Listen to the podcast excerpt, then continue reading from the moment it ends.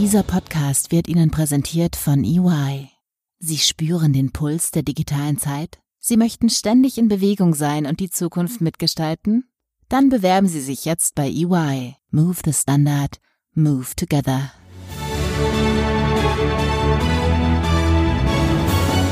FAZ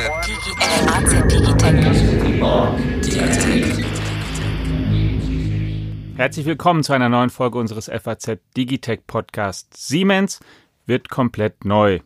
Darüber wollen wir heute sprechen. Hier im Studio sitzen Carsten Knob, unser Chefredakteur für digitale Produkte. Mein Name ist Alexander Armbruster, ich bin Wirtschaftsredakteur der FAZ. Und als Gast haben wir heute Rüdiger Köhn eingeladen, den Siemens-Experten der Frankfurter Allgemeinen Zeitung, unseren Wirtschaftskorrespondenten in München, der sich schon jahrelang mit dem Unternehmen beschäftigt, es Covered ausführlich beschrieben hat in der FAZ und kommentiert hat. Diese Woche, lieber Rüdiger, hast du deinen Artikel überschrieben, Siemens kappt seine Wurzeln, denn es ist etwas wirklich Überraschendes zu diesem Zeitpunkt passiert. Siemens spaltet seine Kraftwerkssparte Gas und Power ab, möchte sie bis 2020, also bis nächstes Jahr, an die Börse bringen. Und was übrig bleibt, ist eigentlich eine komplett neue Siemens. Bevor wir darüber reden, was das eigentlich sein wird, die neue Siemens, sag doch noch einmal, was jetzt ganz genau diese Woche beschlossen würde und welche Auswirkungen das erstmal hat. Was geht da genau weg von Siemens? Ja, hallo. Also im, äh, im Siemens-Konzern ist diese Woche beschlossen worden, eben die Energietechnik unter dem Namen Gas and Power tatsächlich äh, abzuspalten und nächstes Jahr an die Börse zu bringen. Ähm, es ist das überraschende Element in der Tat gewesen. Aber noch überraschend ist eigentlich gewesen, dass auch ähm, jetzt ein klares Signal gegeben worden ist, in welche Richtung Siemens in diesem Jahrzehnt äh, gehen wird nämlich sich auf äh, die Digitalisierung, die Digitalindustrie und die intelligente Infrastruktur unter dem Stichwort Smart Infrastructure äh, zu konzentrieren. Ähm, damit hat der Vorstandsvorsitzende äh, Joe Keser endlich mal klar gesagt, was Siemens in Zukunft machen wird und wie es in Zukunft aussehen wird. Das bedeutet, die alten Geschäfte in Anführungsstrichen alt ähm, gehen aus dem Kern des Konzerns heraus. Dazu gehört die Energietechnik, die in der Tat eine Wurzel des Unternehmens gewesen ist, äh, das äh, 1847 gegründet worden ist, also über 170 Jahre alt ist. Und diese Energietechnik ist genauso wichtig gewesen wie die Telekommunikation, äh, aus der sich der Konzern schon Mitte vergangenen Jahrzehnts, also 2005, 2006, verabschiedet hat. Das ist eine, wie Käse auch selber sagte, historische Entscheidung, weil Siemens damit völlig neu aufgestellt sein wird. Digital Industries und Smart Infrastructure werden künftig der industrielle Kern von Siemens sein und das ist eine Art Siemens neu. Jetzt diese Sparte, die abgespalten wird, sag noch mal bitte einmal, wie groß sie ist, wie viele Mitarbeiter davon jetzt betroffen sind, damit man da auch noch eine Idee hat und was mit der auch geschehen wird, wenn sie an die Börse kommt. Denn Siemens will sie nicht, glaube ich, alleine an die Börse bringen, sondern sie möchten sie ja auch direkt verschmelzen. Und was dann da entstehen wird, ist ja für sich genommen auch ein ziemlich großes Unternehmen, richtig? Genau. Es wird, ähm, es ist ein ziemliches Gewicht, was da an die Börse kommen wird. Gas and Power, wie dieser Bereich heißt, soll äh, sozusagen noch erweitert werden, um die erneuerbaren Energien, die äh, Siemens ja auch betreibt, sprich äh, Windkraftanlagen, äh, also den Bau von Windrädern. Dieses Geschäft, ähm, das Siemens beherrscht, ist aber in der Siemens Gamesa äh, aufgegangen. Das ist ein damit ein deutsch-spanisches äh, äh, Unternehmen, ein Zusammenschluss, der auch börsennotiert ist. Daran hat Siemens 59 Prozent, also die Mehrheit. Und es ist auch gesagt worden, dass diese Siemens Gamesa Beteiligung von 59 Prozent äh, in diese an die Börse zu bringende Gas Power eingebracht werden soll. Das heißt, es sind zwei börsennotierte Unternehmen erst einmal, aber dadurch bekommt das Ganze noch mehr Gewicht. Zusammengenommen sind dort dann 88.000 Beschäftigte angestellt. Äh, Siemens hat im Moment im Konzern 380.000. Der Umsatz wird dann gebündelt bei 27 Milliarden Euro liegen. Das ist, ja, das ist mehr als ein Drittel des Geschäftes des Konzerns, der äh, zuletzt 83 Milliarden Euro gemacht hat. Also da geht richtig Substanz aus dem Unternehmen raus. Das Interessante ist, dieser Geschäftsbereich, der da rausgeht, der ist viel größer als die beiden Geschäftsbereiche, die übrig bleiben, ne? Ja, sie sind in etwa äh, gleich groß. Äh, diese beiden genannten digitalen Bereiche haben zusammen ungefähr, also knapp 30 Milliarden Euro. Ist ein bisschen größer, aber äh, äh klar, es ist eine ja, also wenn man es wenn man es negativ ausdrücken will, es ist eine Art Amputation. Also ich glaube, vielen eingefleischten Siemensianern wird das wehtun, weil auf einmal Siemens sich irgendwie selber zerlegt. So ist zumindest nach außen hin äh, äh, der Eindruck und äh, den Eindruck kann man einfach gewinnen, weil ja auch andere Aktivitäten äh, sozusagen abgespalten, ausgegliedert sind, sich zunehmend vom Siemens-Kern entfernen, wie die Bahntechnik, die zwar noch drin ist, aber eben äh, auch die äh, Medizintechnik.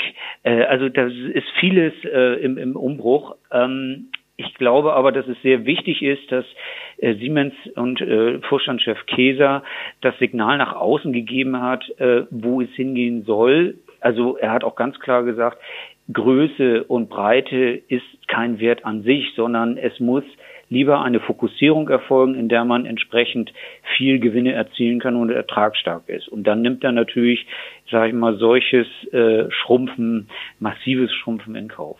Jetzt hast du nämlich genau schon gesagt, dass äh, mit Blick auf die letzten Jahre da eine, eine im Grunde gewaltige Portfoliobereinigung eigentlich stattgefunden hat. Du hast Healthineers schon genannt.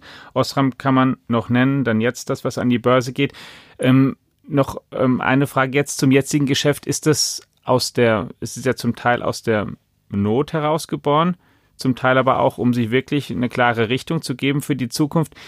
Welche Chancen hat denn eigentlich das neue Energietechnikunternehmen, was da entsteht? Es ist ja rausgelöst worden, auch weil es eben kein sehr prosperierender, um es mal höflich zu formulieren, Geschäftsbereich ist aus der Sicht von Siemens. Mhm.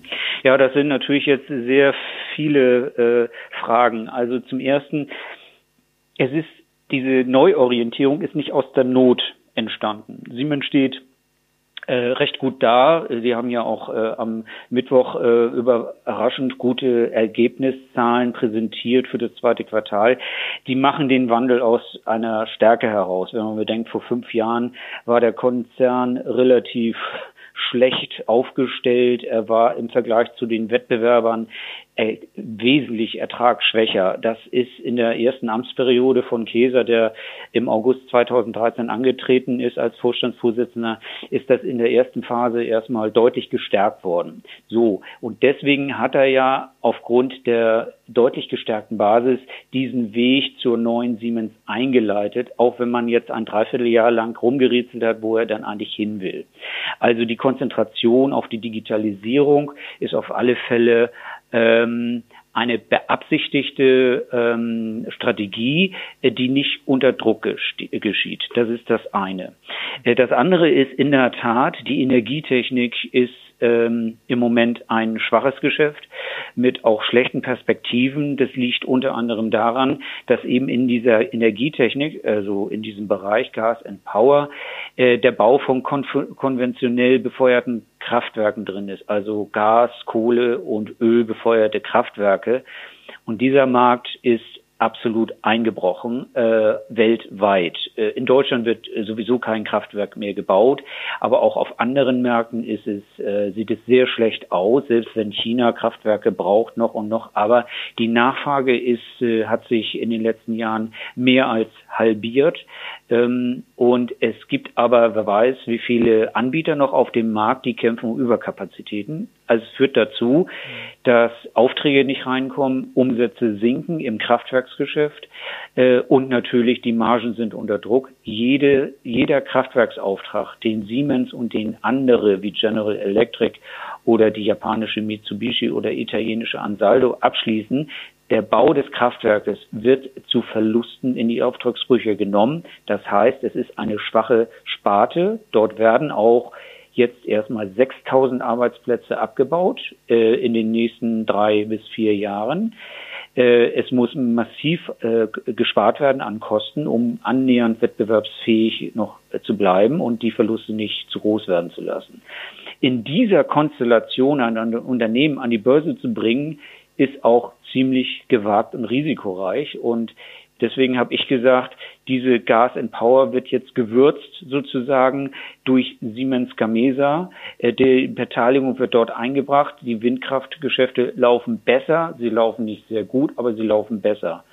Und durch diese Bündelung äh, kann immerhin ein Unternehmen entstehen, das Gewicht hat, weil es Vergleichbares auf der Welt nicht gibt, nämlich Angebot regenerativer Energieerzeugung, also Windkraftanlagen, äh, über konventionelle Kraftwerke äh, und über Energieverteilung. Eine solche Breite gibt es sonst ähm, auf der Welt als ein Anbieter nicht. Und das ist die Hoffnung, warum man das äh, an die Börse bringt. Ich glaube, ich muss aber in dem Zusammenhang auch erstmal betonen, dass dies ein Börsengang sein wird, der nicht wie normalerweise ein sogenanntes IPO ist, dass es ein öffentliches Angebot gibt an Privatanleger, an öffentliche Investoren, sondern das erfolgt via Abspaltung, im Fachjargon Spin-off genannt, äh, in dem der Siemens-Aktionär nachher einfach Aktien von dieser neuen Gas and Power Arbeitstitel oder Projektname Powerhouse heißt das da, am Wittelsbacher Platz, die bekommen einfach Aktien zugeteilt von dieser neuen Gesellschaft. Die Bewertungen also, laufen jetzt. Also wenn man zehn Siemens-Aktien hat, kann es sein, dass man vielleicht dann ein oder zwei äh, Aktien äh, von dieser äh, Gas and Power bekommt. So war das im Übrigen auch bei Osram damals der Fall gewesen. Das war kein öffentliches Platzierungsangebot. Auch das war eine Abspaltung beziehungsweise ein Spin-off. Also wird es ein Börsengang sein, der auf jeden Fall klappen wird, weil wenn ich Siemens Aktionär bin, habe ich das dann halt einfach künftig mit in meinem Depot. Aber Rüdiger, du hast es gesagt, Powerhouse, das äh, könnte man ja auch ähm, als ähm, Witz verstehen, wenn man nämlich eigentlich davon ausgeht, dass Herr Käser da nichts anderes macht, als die Bettbank des alten Technologiekonzerns ähm, mit ein bisschen grüner Energie angestrichen ähm, den Aktionären vor die Füße zu werfen. Genau. Äh, diese Erfahrung haben wir ja auch schon damals mit Osram gemacht. Die ist äh, Mitte 2013 an die Börse gegangen und Osram war also zu dem Zeitpunkt noch eine Baustelle. Die sollte sogar noch ein oder zwei Jahre früher an die Börse gebracht werden. Da stellte man dann fest, dass das überhaupt nicht börsenfähig war, dieser Bereich Osram, das ist Lichttechnikunternehmen. Äh, und dann hat man eigentlich gar keine andere Wahl gehabt, als eine Abspaltung zu machen. Dass so einige Aktionäre haben das damals als äh, Zwangsausschluss sozusagen betrachtet. Sie mussten auf Gedeih und Verderb diese Aktie nehmen, hatten natürlich dann eine Chance am ersten Börsentag, dann allerdings zu leichten Verlusten ihre Aktien abzustoßen. Also es ist in der Tat äh, wenn wir jetzt ganz böswillig sind und bösartig, ist es eine Art Entsorgung. Die Frage ist nur, was wären die Optionen gewesen? Und da muss ich ehrlich sagen, das ist eigentlich eine durchaus clevere Strategie, die er da gefahren hat. Siemens wird ja auch mit dem ersten Schritt an der Börse in die Minderheitsposition gehen und wird dort dann äh, ja zwar der äh, Kernaktionär bleiben, aber nach dem Prinzip jetzt äh, schaut mal, was ihr aus dem Ganzen am besten macht. Ähm, das ist äh, eben durch die Einbindung von Siemens Gamesa, also die Windkraftaktivitäten, ist das eigentlich gar nicht mal so unklug. Aber das Unternehmen wird es nicht einfach haben, äh, auch wenn man jetzt schon an einer Börsengeschichte arbeitet, die aber nicht fliegen, im Moment nicht fliegen kann, weil äh, die Ertragskraft dürftig ist. Also da muss man wirklich mhm. viel Geduld haben.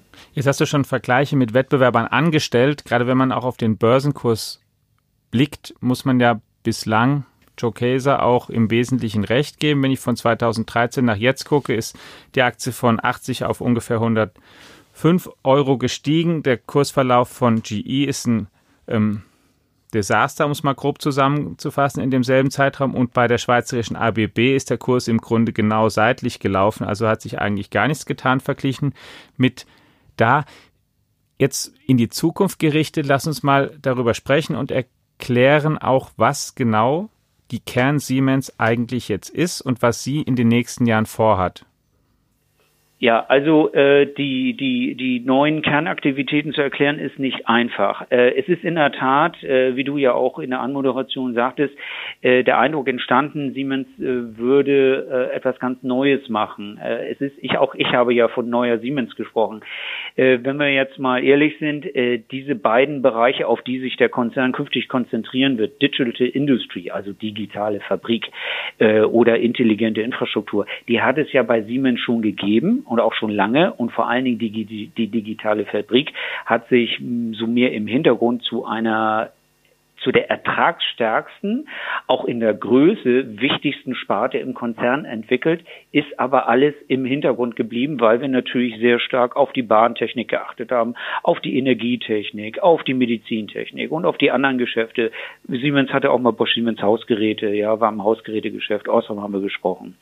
So, und diese digitale Industrie, äh, auf die ähm, Siemens jetzt äh, sich konzentriert, äh, ist im Grunde genommen, und das hat der Käser eigentlich schon seit längerem immer im Fokus gehabt, die Antwort auf die industrielle, vierte industrielle Revolution, also das Internet der Dinge. Da geht es um die Vernetzung äh, der Produktion ähm, äh, verschiedener Entwicklungs-, Produktions- und Vertriebsstufen.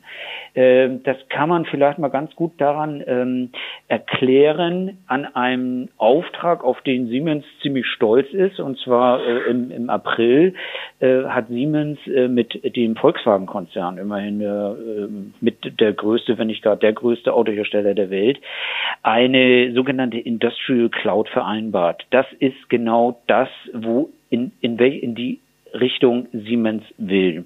Siemens wird sozusagen das Netzwerk anbieten, mit dem VW äh, seine 122 Fabriken weltweit verbinden kann. Daran angeschlossen werden dann in einem nächsten Schritt die äh, Lieferketten, vor allen Dingen die wichtigste Lieferkette, Fachleute sagen dazu äh, Tier One. Das sind immerhin 1500 Lieferanten mit, äh, glaube ich, 30.000, um die 30.000 Standorten. Das alles soll im Idealzustand einmal vernetzt werden. Äh, das heißt, es ist alles zentral äh, miteinander verbunden und ähm, es kann sozusagen fast live auf alles zugegriffen werden. Äh, bei den Zulieferern, die wissen dann sofort, was sie in welchen Mengen zu liefern haben. In den Fabriken von VW äh, weiß äh, die eine Maschine am Ende, dass sie dieses fertigen muss, um es dann an den nächsten Produktionsschritt zu einer anderen Maschine weiterzugehen. Sei es ein Produkt, Roboter, sei es eine Stanzmaschine. Und das wird alles sozusagen digital kontrolliert und das geht über die Cloud und das Betriebssystem dafür ist MindSphere, heißt das. Das ist das Betriebssystem von Siemens, auf dem dieses Angebot der vernetzten Produktion, der Entwicklung von Produkten äh, dann läuft. Und dazu gehört zum Beispiel auch Produkte zu entwickeln, also ein Auto zu entwickeln erstmal virtuell im System in, im, im, mit, mit besonderer Software.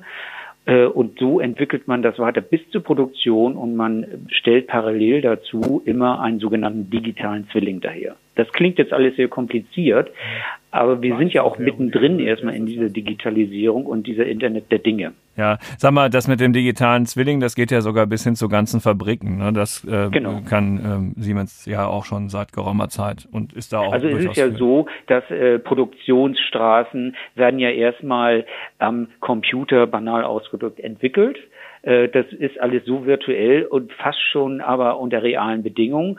Und parallel dazu wird das aufgebaut. Und wenn denn mal so eine Produktionsanlage oder Produktionsstraße läuft, läuft parallel der digitale Zwilling. Dadurch kann man im Grunde genommen auch äh, Schwachstellen überprüfen. Wo sind Probleme? Wo müssen Ersatzteile ausgewechselt werden? Wo muss ein Bohrer ausgewechselt werden? Äh, wo muss die Stromversorgung verbessert werden. Das kann dann alles äh, äh, parallel gemacht werden. Das erhöht einmal das Entwicklungs- und Produktionstempo und erhöht damit natürlich auch die äh, Effizienz in der Produktion. Das sind natürlich gigantische Herausforderungen.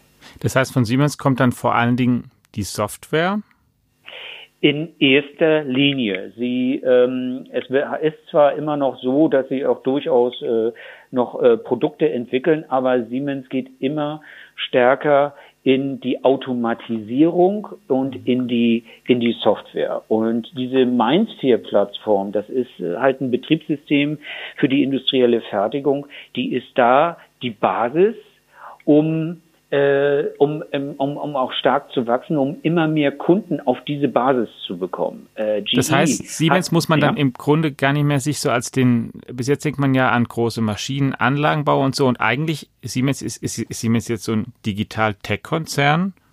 So, so ein Silicon Valley Unternehmen in die Richtung. Ähm, äh, es wird zwar auch mal was produzieren, also wirklich auch was haptisches, aber äh, der Kern von Siemens wird künftig immer mehr. Es ist jetzt schon, aber es wird immer mehr künftig eine Art äh, Softwareanbieter äh, sein. Das kann man so sagen. Das ist dann wahrscheinlich auch der Grund, warum äh, dieser Bereich Smart Infrastructure ähm, äh, nichts mit dem schon längst äh, in einem in einer anderen Säule verselbstständigt befindlichen äh, Bereich Mobility zu tun hat, ne? Weil eigentlich könnte man ja auf den verwegenen Gedanken kommen, dass die intelligente Stadt auch viel mit genau. intelligenter genau. Mobilität zu tun hat, aber mit den Zügen äh, will Herr Käser auch nichts mehr zu tun haben.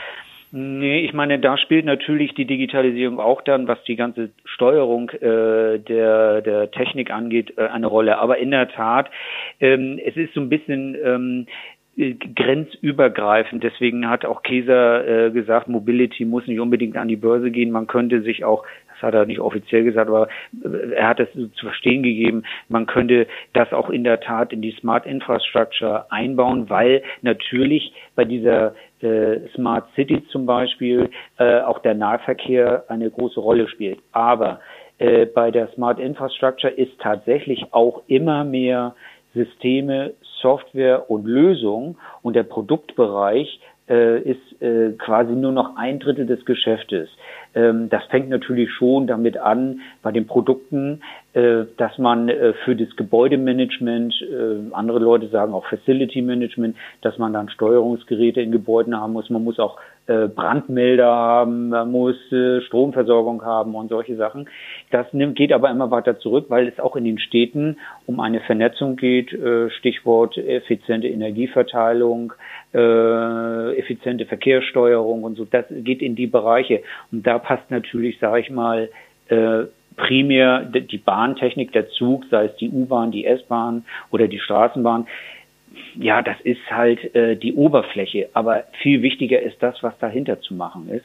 Und das ist genauso diese Vernetzung, die dann auf der Ebene äh, in Städten, Gebäuden oder Regionen eine Rolle spielt. Ich meine, äh, viele Städte in der Welt, ich nenne da jetzt mal Singapur, die gehen ganz gezielt in die Richtung Smart City zu werden. Also intelligente Steuerung auf allen Ebenen, um Verkehrsstaus zu vermeiden, um die Umwelt äh, zu schützen, um die Luftqualität zu erhöhen. Das ist ein Riesenfeld und ich meine, damit ist man schon eigentlich ganz gut beschäftigt, verspricht vor allen Dingen auch äh, gute Geschäfte langfristig mit hohen Wachstumsraten. Die Siemens erzielen möchte, Bekommt denn Siemens dafür eigentlich das nötige Personal? Ich nehme an, die suchen dann jetzt auch vorwiegend Informatiker auch, um das zu stemmen. Und wer sind denn eigentlich die wichtigsten Wettbewerber dann, die Käse künftig sozusagen im Blick hat? Das ist äh, eine, eine gute Frage. Ähm, äh, also erstmal die Mitarbeiter, hochqualifizierte Mitarbeiter brauchen die immer, vor allen Dingen eben in der Tat die Informatiker, aber auch eben Ingenieure. Äh, da suchen die Hände ringend. Äh, allerdings muss man in dem äh, Zusammenhang jetzt auch äh, durchaus mal erwähnen, das ist leider in den letzten Tagen ein bisschen untergegangen, dass äh, selbst in diesen Bereichen wie digitale Fabrik und Smart City sogar auch noch Stellen abgebaut werden. Im Gegenzug werden aber dann noch mehr Stellen wieder aufgebaut werden. Aber da sieht man halt, dass es eben auch ähm, der Zahn der Zeit beziehungsweise auch die unglaubliche Dynamik, die wir im Moment in diesen ganzen äh, Bereichen haben, dass äh, alte Geschäfte rausfallen und neue Geschäfte aufgebaut werden. Im Saldo wird Siemens Arbeitsplätze schaffen, das ist klar, aber es gehen auch da erstmal Arbeitsplätze verloren. Aber neue Qualifikationen werden gesucht. Genau, ja, ja, ja, Also das ist nicht eins zu eins sozusagen dann äh, ähm, äh, zu ersetzen. Also die, die ihren Arbeitsplatz verlieren, können nicht ohne weiteres in einen anderen Bereich reingehen. Äh, was die ähm, Wettbewerbslandschaft ansieht, angeht, äh, ist ein bisschen schwierig, äh, weil ähm, eben ja, wie ich schon geschildert habe, ja viele unterschiedliche Komponenten reinkommen und es also viele Wettbewerber in einzelnen Bereichen gibt. Ähm, was, was sicherlich bei Siemens eine Rolle spielt, ist, dass sie durch ihre Plattform Mindsphere, die sie natürlich überall nutzen können, ähm, nach eigenen Angaben, allerdings auch nach meinem Eindruck, in der Tat marktführend in der Welt geworden sind. Ähm, General Electric hat früher mit dieser Plattform angefangen mit dem Namen Predix. Äh, die haben schon 2015 oder 2014 das äh, kommerziell gestellt und da waren die äh, Frontrunner gewesen. Siemens kam ja später. Vor allen Dingen war das Problem, dass diese Plattform von Siemens zunächst geschlossen war. Das heißt, es war nur für Kunden von Siemens. Es wurde nicht breiter geöffnet für äh, andere ähm, Systeme, die von Konkurrenten geboten worden sind. Das war bei GE anders. Das war von vornherein eine offene Plattform und dadurch haben die am Anfang richtig äh, gut äh, wachsen können. Jetzt hat GE ganz große Probleme. Jetzt ist Predix äh, sozusagen erstmal von der Oberfläche verschwunden. Und jetzt ist halt äh, Siemens mit seiner Mainz 4 als, als Grundlage für, als Basis für die Verbreiterung der Geschäfte in der digitalen Industrie, aber auch nachher in der, in der Smart City zum Beispiel, ähm, da wesentlich weiter. Äh, die Wettbewerber, die sind sicherlich dann auch äh, in Teilbereichen äh, vorhanden, äh, gegen die Siemens dann antreten muss. Vor allen Dingen auch äh, deutsche Mittelständler machen sowas ja auch. Ne? Also Adamos gibt's ist eine äh, vollkommen vergleichbare Plattform von ähm, Unternehmen wie der Software AG oder Dürr, die sind da mit dran beteiligt oder der ähm, deutsche Maschinenbauer Trumpf hat auch so ein Betriebssystem. Ähm, also da, da sind schon auch andere Spieler im Markt, wenn man sich an den ganz Großen nicht binden möchte. Das Schöne ist ja, dass gerade da die deutsche Industrie wirklich den Zug der Zeit erkannt zu haben scheint, was das angeht. Aber Rüdiger, lass uns gedanklich noch mal einmal ganz kurz zurückspringen, weil wenn man dir jetzt zuhört, bekommt man fast das Gefühl, Joe Käser sei ein richtig großer Gestalter. Äh, daher noch mal die Nachfrage, ist er nicht ein, vielleicht auch ein Getriebener, der zwar mit aktivistischen Aktionären im eigenen Haus noch nichts zu tun hat, aber vor allen Dingen das alles macht, was aktivistische Aktionäre von ihm verlangen würden, um sie von vornherein vom Hals zu halten? Äh, ja, ja, das ist ja diese Geschichte, dass er sozusagen äh, im vorauseilenden Gehorsam ähm, das alles schon macht. Und das ist ja auch der Vorwurf, der ihm gemacht werden kann. Ähm, er bricht da natürlich äh, äh, sehr krass mit äh, Tradition. Das weiß er natürlich. Ähm, er hatte eine Schonfrist, weil er Siemens in den ersten fünf Jahren seiner Amtszeit als Vorstandschef ja erstmal auf Vordermann gebracht hat. Und er hat halt auch sage ich mal, Glück des Tüchtigen, aber auch den normalen Erfolg gehabt, dass Siemens tatsächlich auf die Spur zurückgekommen wird, um, um ertragskräftig zu werden. Gleichzeitig äh, bot sich Siemens als Konglomerat, als Mischkonzern mit so vielen Einheiten, die man so schön filetieren kann, die man so schön einfach abwerfen kann, wenn sie nicht gut laufen oder die man vergolden kann, wenn sie tatsächlich sehr gut laufen, dass das natürlich, äh, dass, äh, dass Siemens da natürlich anfällig war, das war weiß er auch. Und ähm, deswegen ist er natürlich auch getriebener, denn wenn er so weitermachen würde, wie er von mir aus vor, vor zwei, drei oder vier Jahren äh, äh, agiert hätte, dann wären irgendwann tatsächlich die Aktivisten gekommen. Wir sehen das ja bei ABB. Da braucht nur in einem Bereich was nicht richtig laufen, dann wird sofort attackiert. Wir haben das bei ThyssenKrupp. Also bei ABB ist von jetzt auf gleich der Vorstandsvorsitzende mal eben genau. entsorgt worden. Ja, genau. Ja nachdem der Druck ja auch zugenommen hat. Das ging ja schleichend los. Also diese, diese Aktivisten und Investoren, die bei GE, aber eben vor allen Dingen ABB, das war auch immer das abschreckende Beispiel für, für Käser, die ja schon seit langem da drin sind und äh, seit langem auch sozusagen an der Tür klopfen, wenn ich wenn ich nicht sagen will, an der Tür gar kratzen oder sie mittlerweile auch aufgestoßen haben, äh, weil sie äh, diese, ähm, weil Begehrlichkeiten entwickelt worden sind. Äh, das äh, spielt äh, sicherlich auch beim Käser im, äh, im Hinterkopf eine Rolle. Er ist halt jetzt also klar, der Gestalter, also er will sich natürlich als Gestalter hinstellen äh, und auch darstellen und so sieht er das auch, auch wenn, auch wenn das offen nicht sagt. Ähm, aber es ist eben ganz einfach äh, so, es ist eine gewisse Logik da, äh, ich finde, die kann man nachvollziehen. Aber man darf in der Tat im Hinterkopf nicht äh, vergessen, was ihn dahin treibt. Es treibt ihn sicherlich dahin, dass er irgendwann mal mit einer Büste in der Empfangshalle von Siemens auch gerne mal aufgestellt werden möchte, dass er eine neue Siemens geschaffen hat. Aber ähm, das ist sozusagen die Darstellung nach draußen. Äh, tatsächlich weiß er ganz genau, wenn der Konzern nicht zeigt, dass er sich dynamisch weiterentwickelt, dass er sich auf äh, dieses Jahrzehnt mit den Herausforderungen oder die nächsten Jahrzehnte mit der Herausforderung der ähm, dieser Digitalisierung einstellt, dann würde er sofort unter die Räder geraten und dann würden auch sofort in der Tat die Aktivisten kommen. Also das spielt auf alle Fälle eine Rolle. Äh, mit der Anspielung auf ABB hat er das ja auch immer zu verstehen gegeben. Ja, wenn wir da aber nochmal auf das Wording kommen, Getriebener oder Gestalter, ich meine, da, da geht ja das eine irgendwie in das andere über, mhm, weil das sozusagen genau.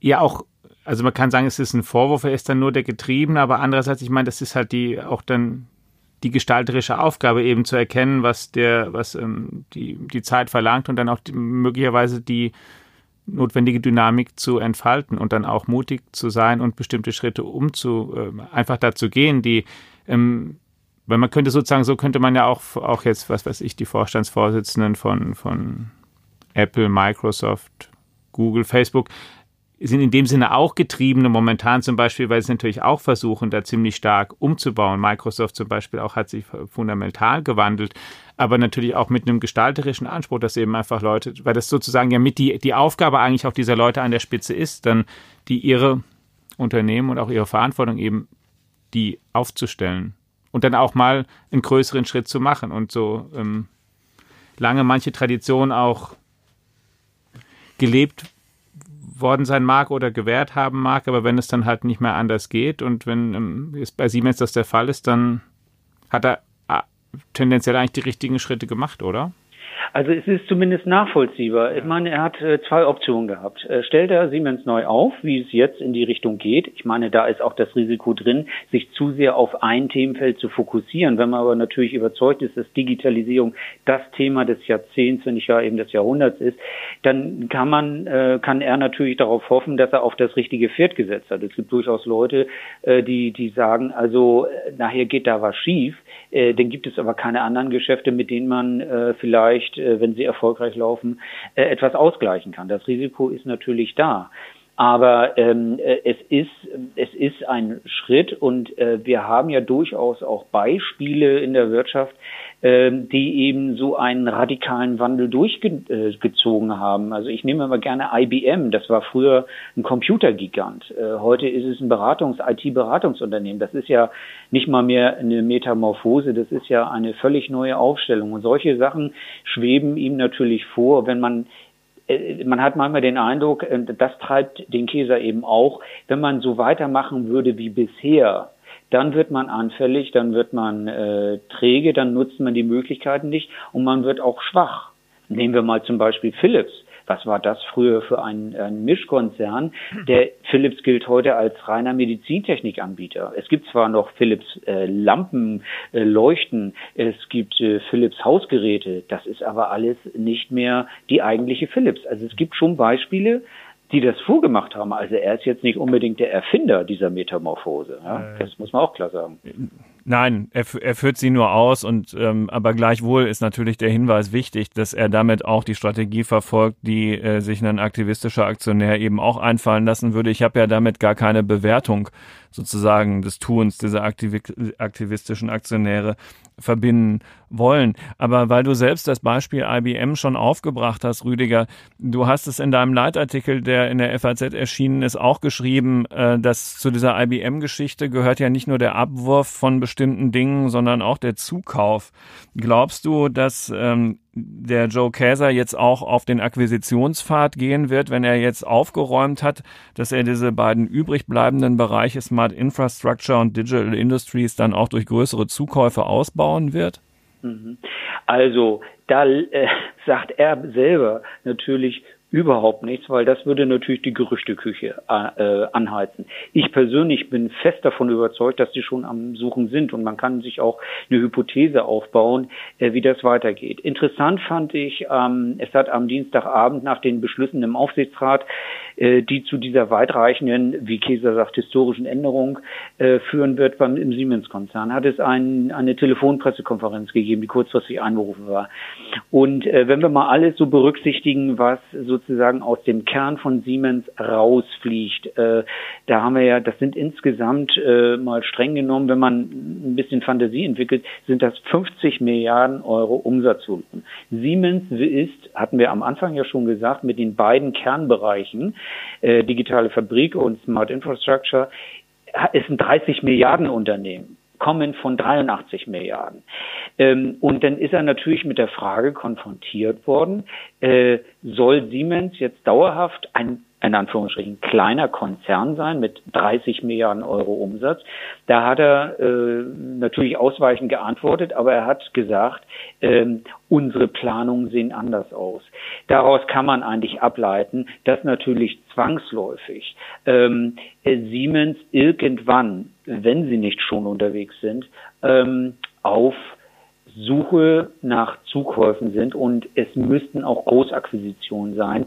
Aber das konzentriert sich natürlich auf beide Bereiche. Äh, Siemens hat in der Vergangenheit schon viele Akquisitionen äh, im, im IoT-Bereich, also Internet of Things, äh, in, in, in, der, in der Digitalisierung hat schon viele Akquisitionen gemacht, aber das war dann mal ein oder zwei Milliarden. Das muss eine andere Größenordnung erreichen. Und wie gesagt, IBM ist ja auch ähm, in eine, äh, wieder in eine neue Größenordnung gekommen, weil die auch akquiriert haben. Das wird definitiv bei Siemens auch kommen. Er hat auch gesagt, so dass äh, anorganisches Wachstum, anorganisches Wachstum heißt Zukäufe, mhm. ähm, dass das äh, äh, schon äh, Teil des Programms sein wird.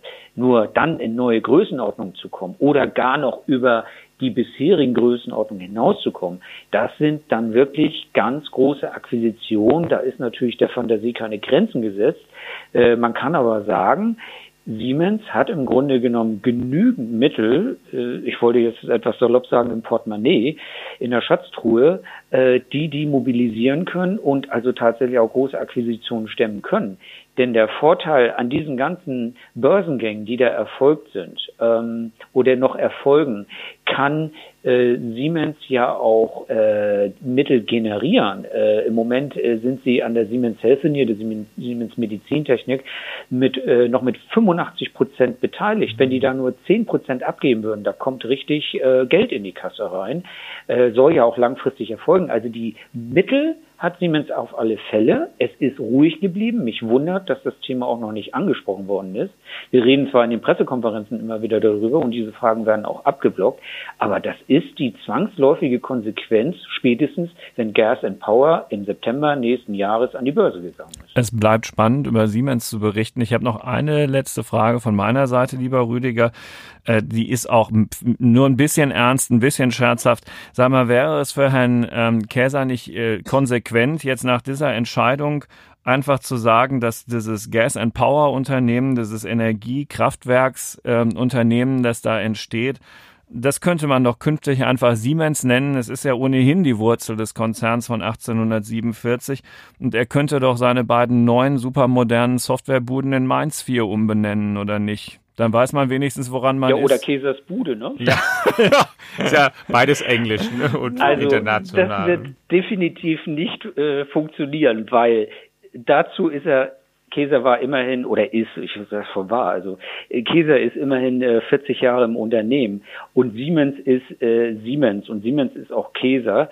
Ähm, Mal abgesehen davon, dass wer kann was mit Mainz 4 anfangen? Wir vielleicht, die das kennen oder bestimmte äh, oder VW kennt es jetzt eben auch, aber ähm, das wird schon schwierig. Ich meine, die Namensgebung Siemens Healthineers, also die Medizintechnik, äh, hat ja auch schon etliche Lacher rausgeholt, weil keiner was damit anfangen konnte, mhm. weil das so, so eine Kunstkonstruktion war.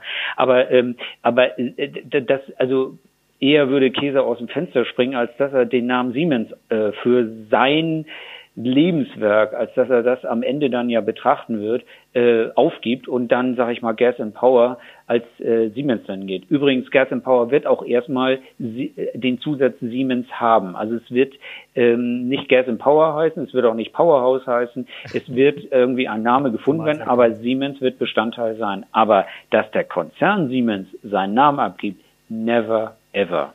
Rüdiger, wir sagen ganz, ganz herzlichen Dank für die Zeit, die du dir genommen hast heute. Liebe Hörerinnen und Hörer, Ihnen auch fürs Zuhören. Wir hoffen, wir konnten Ihnen erklären und einen Eindruck geben davon, wie sich eines der großen deutschen Traditionsunternehmen radikal wandelt momentan, was sie gemacht haben und was sie künftig vorhaben. Wenn Sie mehr darüber wissen wollen und über die anderen Veränderungen, die die Digitalisierung mit sich bringt, dann verweisen wir Sie gerne natürlich auf unsere FAZ Digitech App, die Sie gerne unter www.fazdigitech.de testen und ausprobieren können. Teil davon ist auch dieser Podcast. Außerdem natürlich auf unsere F Plus Angebote, auf die Faznet-Seite, auf unsere Printprodukte, die Tageszeitung, unsere Sonntagszeitung und die FAZ Woche, in denen wir Sie überall regelmäßig auf dem neuesten Stand halten. Haben Sie eine gute Woche. Bis zum nächsten Mal. Ciao. Tschüss.